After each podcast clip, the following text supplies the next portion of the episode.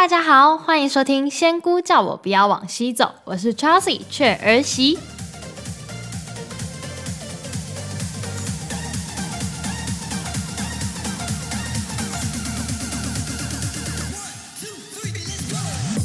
Hello，大家这周过得好吗？今天呢，想要来舞稿演出，就是我平常录音的话，我都会。打一些就是打脚本，但是就是也不算是逐字稿，就是大概会提醒一下自己要讲什么。今天呢，就是完完全全没有任何的内容在我面前，我就是即兴发挥，好吗？因为呢，我过了一个蛮忙碌的一周，所以我就没来得及去准备呃要讲旅行的那些内容。毕竟也一段时间了，我必须要回去看我的日记，还有那些照片啊，或是我录的影片。诶，坦白说，我这样子每一集录下来，我真的要花很多时间去准备，还有去回想，然后整理那些资讯出来录。那今天呢，没有要讲旅行，我要讲什么呢？来跟大家闲聊好了，就是来分享一下我这一周到底在忙什么，为什么会没有时间来准备资料，来跟你们分享我的旅行呢？嗯，就。我想了很久，然后反正最后决定呢，在十一月终于要回台湾啦。那当然回台湾之后，马上要面临的就是工作问题嘛。所以我这个礼拜呢在找工作。那我原本以为会想说，我已经脱离了台湾的呃职场将近两年，我原本还蛮害怕的，想说我会不会很难找工作。结果呢，没想到就是我。履历就有设定，就是开放、开放就公开浏览嘛。就是如果你有用一零四的话，你应该会知道。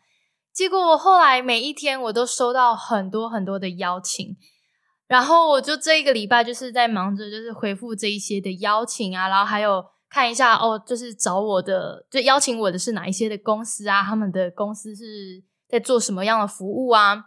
然后顺便呢，就是我也已经停摆很久很久的接案账号呢。我也就是重新整理，就是上了新的图片、新的内容，然后也要重新开始接案了啊！我已经安逸了有一阵子了，所以反正接下来呢，就是要努力的找工作，然后得到工作这样子。那我这一个礼拜呢，我排了很满很满的面试，我一天就是有两场面试，一场上午，一场下午嘛。那我当然也是配合台湾的时间，所以就等于是在我波兰的半夜，可能呃三四点的时候，我就要起来面试，然后一直到台湾的晚上，就是呃波兰的早上接近中午的时候，希望我可以找到我自己喜欢然后又理想的工作啦。但是呢，我也发现有一些蛮好 蛮好笑的观察，就是。因为我的履历就是我我以前的，先跟大家介绍一下，就是我以前的本行是在做广告业的，然后我是呃广告业务出身的，那主要是在做数位广告。不过就是呃因为客户的需求，所以就是其他的媒体，比如说户外广告啊、纸本的广告啊，像杂志类那一些，其实我也有做。反正就是我对这一行业呢还是很有兴趣，我还是想要继续做下去。当然，我在回台湾的履历也就会往这方面的方向去写，还有去找寻工作嘛。结果呢，我收到一堆 超好笑的，是什么门市店员啊，还是什么手摇店的店员？我真的是问号，就想说奇怪，为什么他们会找我？就是我明明就是写了广告业务或者是 A E 的这一种职务，你怎么会找我去做门市店员？那在筛掉这一些之后，也蛮也来了蛮多电话行销的，电话行销我也筛掉嘛。那最后其实还是有蛮多我意想不到，就是可能我从来没有想过我会去投那些公司，就是我跟就是那些公司就是真的是还蛮大的公司，然后还让我就是抬头在看他们的，我根本就没有想到我丢过去的履历会被打开会被看，竟然他们也有邀请我面试。总之呢，就是我这个礼拜的行程呢就是很满。然后也有接到一些公司，他们呃先丢了一些资料过来，然后叫我做一些呃 case study 之类的，就是算是一个小测验啦。那哦，我也是为了这些事情，就是忙得真的焦头烂额的。所以呢，就是大概这样子啦。但是还有一些公司，我觉得蛮可惜的是，因为他们既邀请来嘛，就是说什么哦，怎么可以邀请你来公司面谈吗？还是什么之类的，我都会回他说哦，你好，就是我很开，就是感谢你们的回复，然后嗯，谢谢你们邀请之类的。但是就是因为我现在人是在波兰，所以请问方便进行线上面试吗？我的时间可以配合台湾的作业时间。那我得到了很多回复，都是 OK，就是他们可以跟我进行视讯的视讯面试的。但是也是有蛮多公司，他们呃会说他们是偏向实体面试，就是面对面的面试嘛，所以就婉拒了嘛。他就说哦，那就如果等你回台湾，我们职缺还开放的话，再邀请你来面试之类的话。那其实这些我也就不强求嘛，因为我自己知道我自己的状况，所以我也不会觉得很懊悔还是什么的。可是那些婉拒我呃说要实体面试的公司呢？很多他们都是就是网络公司，就是可能什么数位广告还是线上的一些行销公司。那你自己都在做数位，怎么会还是比较倾向实体广告呢？其实我今天下午就有跟一个跟某一间公司的老板有面试，然后他蛮有趣的，他是前几天哦上个礼拜，他是上个礼拜呃突然间写信给我，他跟我讲说哦他是某某公司的主理人。然后他们正在进行团队扩编，然后他注意了我的履历很久了，他其实存已经存了我的履历，可能怎么从去年就已经存了我的履历，然后嗯，现在就看到我开放就是在找工作嘛，所以就跟我联络。然后我刚才下午也跟他聊了一下，我觉得他是一个聊起来很舒服的人，然后他的表达，他有跟我分享一些就是公司的发展还有现在的情况嘛，都还蛮清晰的。还蛮清楚的，就是我可以很容易理解。那我觉得他给我的感觉很好。诶，为什么我要突然讲这个？完蛋，这就是没写稿的坏处，我忘记我要讲什么了。哦，对，我会讲他，就是因为他还蛮开放思维的。就是我，我有跟他聊到说，诶，其实有蛮多公司他婉拒我，然后因为他们不建议，他们比较偏向呃实体的面试。他说。对啊，在台湾还不是很嗯很信任或是很成熟的这一块，但是对他而言，他是觉得没关系啊，只要你能把事情做好，就是 working from home 有什么关系？然后说他有一个员工，他在二月的时候休假去生小孩，一直就远端工作到现在都还没有回公司，跟他聊的还不错，然后有可能还会进行第二次的通话，到时候再看看喽。接下来呢，我的计划就是，反正到年底以前啦，就是我会回台湾，然后就是看机票什么时候便宜，我就买什么时候回台湾，好吗？但是我的预计就是十一月回台湾嘛。那回台湾之后，我就想要开始工作。那工作之后，就是目前现阶段就是这样咯，就是 回台湾然后工作，然后也没有什么特别的新计划。如果我有时间的话，我还蛮想要再去骑车环岛一次。如果你是我的朋友，Hello，朋友们，你们就知道我去年呃不是我在离开爱尔兰，我我在离开台湾之前有去环岛过一次嘛？哎，我觉得很好玩。然后我原本想说，还想要用切，因为我原本是环那个，就是从西岸西海岸下去，然后东海岸那边回来嘛。那我原本想说，哎，如果有时间的话，我想要切中间，我想要走中间的那个切西瓜山脉的路线来环岛。结果后来我就呃很突然的就出国了嘛，所以想说，诶，如果这一次有机会的话，我也想要看能不能安排切个西瓜还台湾。然后有好多朋友都好久不见了，可能也是见见朋友吧。大致上就是这样。然后我希望，我希望我还会继续经营我的 podcast 频道，但是呢，我可能就会减低我的更新次数。我现在是一周一更嘛。那等到我后面呃工作如果比较忙碌的话，我可能就会变成一周两呃不不说错一个月两更好吗？就是第二周跟第四周的星期二更新。不过真的是非常感谢有在收听的听众啊！其实我一直都觉得，就是这种小节目，呃，旅行的频道那么多，像最近很红那种旅行快门啊，还是毛很多旅行社啊。或者是永远都在龙头的那个解锁地球啊，还有那个旅行热炒店，其实这几个我都有在听。然后他们的节目那么精彩，然后又那么的呃丰富的内容，就是会有人想要来听我一个人在那边碎碎念的节目吗？然后你也知道，就是 podcast 的后台它并不是那么的透明，你知道吗？你要用第三方的平台去看，但是第三方的平台也是有一些限制，也是有一些呃不清楚的地方，所以每次看到那些下载的数字，到底这是真的有下载来之后呢？我很我都不太知道，就是到底后面还有没有人在听，是有没有人听完，还是下载之后就删掉，根本连听也没听。然后后来呢，我就突然间会在我的 Instagram 上面。收到私讯就是说，哎，Hello，我是听你的节目，然后怎样怎样的，我就觉得天呐，就是我节目是真的有人在听哎，谢谢大家。但是对以后可能就是减低了更新速度，然后我也有计划要邀约一些朋友来一起录节目，不过嗯，最近有点忙，然后我可能也要规划一下，可能那些朋友真的上来。一起分享他们的旅行，已经是年底吧。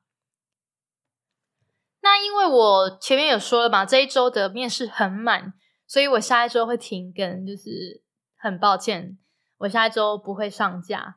然后隔一周的话，我应该有时间可以上架，所以下一次上架的时间是看一下日历，十月三号。对，就是 我现在在录，明天要上架的。明天重阳节耶，哎，我从来不知道这件事情，所以隔一周是十。哦，十八号，好，我尽量十月十八号会上架下一集。根据我的那个旅行的顺序呢，我下一集应该就会发阿尔巴尼亚。阿尔巴尼亚其实是一个蛮好玩的地方，诶它的领土面积很大，然后又靠海又有山，我觉得阿尔巴尼亚还不错。可是我在那边有蛮不好的回忆，那我就是在下一节内容再跟你们分享喽。也来分享一下我蛮常收到的私讯。前阵子不是有柬埔寨打工度假有很可怕的新闻出现吗？所以就很多人他们会私讯说，那在爱尔兰、在波兰、在就是出国打工度假这件事情安全吗？因为他看到新闻，就是柬埔寨的可能呃打人啊，甚至就是打死人啊、卖器官的事情，这些到底是不是就是现现况到底是不是危险的？也有人问说，呃，因为我在波兰嘛。波兰有没有被乌俄战争影响？然后波兰安全吗？俄罗斯会不会打波兰什么之类的话？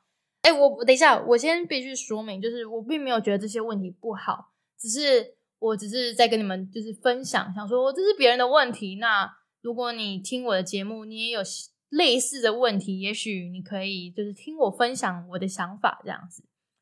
先来说第一个，就是国家的经济状况。国家的经济组成是不一样的。第二，打工度假的形式是不同的。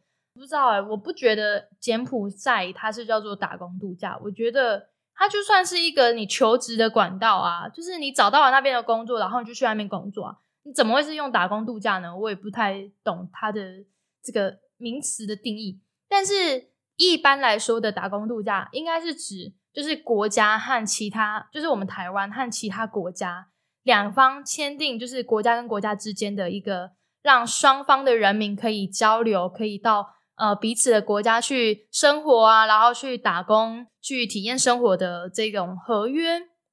所以呢，柬埔寨跟就是台湾和其他国家签订这个打工度假，他们两种形式的本质就是不一样啊。当然，你出国的目的也就不一样嘛。那这个其实又有点牵扯到，就是关于前面其实也有很多人在讨论说啊，怎么会有人那么笨啊？就是怎么可能？你你到底凭什么可以去领那么高薪？我觉得这个也就是跟人家的出发点不同。你到柬埔寨去工作，你的出发点是哦，你已经拿到机会了，可能是透过你的什么当兵同梯啊，还是什么你的那个穿同一条内裤的好朋友啊。是你的，就是超好的那个邻居朋友等等，他已经就是 offer 你了，就说哦，我这边有一个超级好的工作，然后你不用语言哦，然后你还可以拿到很多钱哦啊！我跟你讲啦，这赚一年，你马上回去就可以买栋房子之类的话。可是跟这些大家要去的打工度假，比如说你很常听到的澳洲打工度假、纽西兰的打工度假。日本、韩国的打工度假，或者是我在的爱尔兰的打工度假，动机就不一样啊！而且你是你到了，你就算申请了澳洲打工度假，你申请了爱尔兰的打工度假签证，你到当地有很多事情是你自己要去解决的，比如说你要自己去找房子，你要自己去找工作，你去这些地方，你要去想办法处理解决你的生活问题嘛。但是你去柬埔寨，大部分就是大家都已经帮你传本本啊，你知道不？就是已经帮你买好机票啊，然后还什么帮你准备好住宿啊之类的。所以我觉得光那个出发的动机还有心态就不一样了。所以我觉得它不能是提在一起啊。然后再至于就是波兰的状况，呃，的确就是乌俄战争它让呃波兰的物价上涨了一些。啊，想到这个，就是我真的超有感。就是我原本买的那个生菜，原本都是二点九多，现在已经是四点九九了。我真是快气死了。就是即便只有涨涨个两三只裸体，但是长期下来，每个东西都这样涨个两三两三，加起来就是很多钱，你知道吗？还有我很喜欢喝的一个果汁的牌子，它也是原本从四点多只裸体，现在已经是涨到十点多了。就觉得真的是很夸张，就是所有东西都在涨价。然后我很爱吃的一个美国牌子的巧克力，因为它又是海关进口嘛，然后又更贵。然后反正它原本也是就是可能四还是五多少的兹罗体，现在也已经破十的兹罗体。我就觉得天呐，就波兰现在这边真的是很安全，波兰很安全，好吗？然后生活很方便。波兰是在欧洲的国家里面相对来讲很便宜的。确实有因为战争影响了一些物价还有通膨的问题，不过我觉得你要来波兰还是可以来，而且波兰的生活真的很方便。然后我其实我个人觉得我蛮喜欢波兰的，坦白说我会觉得波兰好过于爱尔兰呢。如果你不要讲那种语言问题的话，因为波兰人他是讲波兰语嘛，但爱尔兰是讲英文。可是如果相较于生活品质，来说的话啊，波兰真的对，真的在台湾人的那个脑袋里面很冷门。但是我好喜欢波兰哦，我觉得波兰的生活品质可能可以比爱尔兰好一些，然后环境啊、天气啊都会比较舒服一点。我是认真觉得，但是爱尔兰就是也很好，就是它那边有很多山，很多大自然。就是如果你跟我一样是个爱爬山，然后喜欢大自然、喜欢践行的人。你就可以去爱尔兰，就是看一下这样子。然后爱尔兰我觉得蛮适合旅游的，但是适合居住的话，我觉得是波兰。虽然我没有听过有其他人跟我一样的想法，但是这真的是我真心的体验下来，目前在这边待了可能嗯，就是七八个月的感想。好啦，那所以这节节目就大概到这边。再次提醒，下一集的节目会是下下礼拜，就是十月十八号，好吗？那如果你想要跟我聊天，你想要问问我最近的情况，或是你觉得有很好的工作缺呢，你都可以私信我哦。我也不排斥什么那种展览活动啊，还是那种什么假日攻读，好吗？就是我最近要努力赚钱。好，今天的节目就到这边啦，那感谢你们的收听。听完这一集，就是我的闲聊，没有任何的旅游内容。好，那就这样啦，拜拜。